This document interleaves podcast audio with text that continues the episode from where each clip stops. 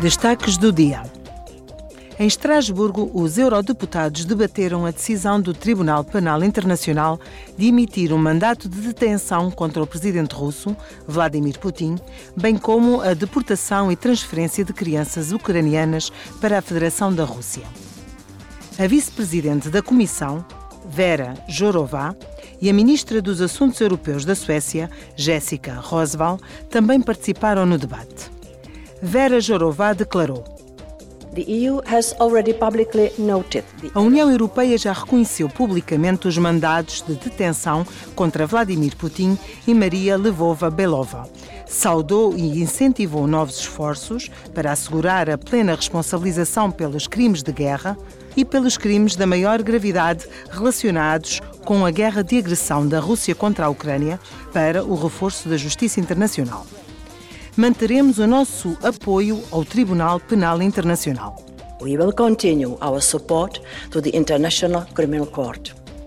Num outro debate, ao final do dia, o plenário examinou a repressão na Rússia. Os eurodeputados debateram os casos de Vladimir Kara-Mursa e Alexei Navalny, ambos detidos na Rússia. Hoje, votarão uma resolução para concluir este segundo debate. Ontem, o primeiro-ministro do Luxemburgo, Xavier Bettel, apresentou ao plenário a sua visão para o futuro da Europa. Um discurso que destacou a importância da abertura e união da Europa. Eis as suas palavras. C'est notre unité, notre force. L'Union européenne n'est jamais aussi forte que en union. A nossa unidade é a nossa força. A força da União Europeia reside na sua união. Os Estados não representam muito por si só. Não me interpretem mal, mas a União Europeia é forte. Não podemos voltar a desiludir os nossos cidadãos. Precisamos de estar à altura das tarefas que temos pela frente, seja em termos de respeito pelo Estado de Direito, de respeito pelo clima, o compromisso com a Ucrânia ou o desejo de construir algo que sabemos que juntos seremos capazes de levar avante. On sait que ensemble nous arriverons d'aller plus loin. Foi o nono debate da série Isto é a Europa.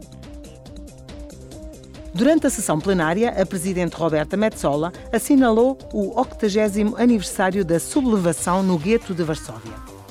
Em 19 de abril de 1943, a revolta teve início depois de as tropas alemãs e a polícia terem entrado no gueto de Varsóvia para deportar os seus últimos habitantes. Os rebeldes judeus do gueto resistiram à investida. Tratou-se da maior rebelião de judeus durante a Segunda Guerra Mundial e a primeira revolta urbana significativa contra a ocupação alemã na Europa.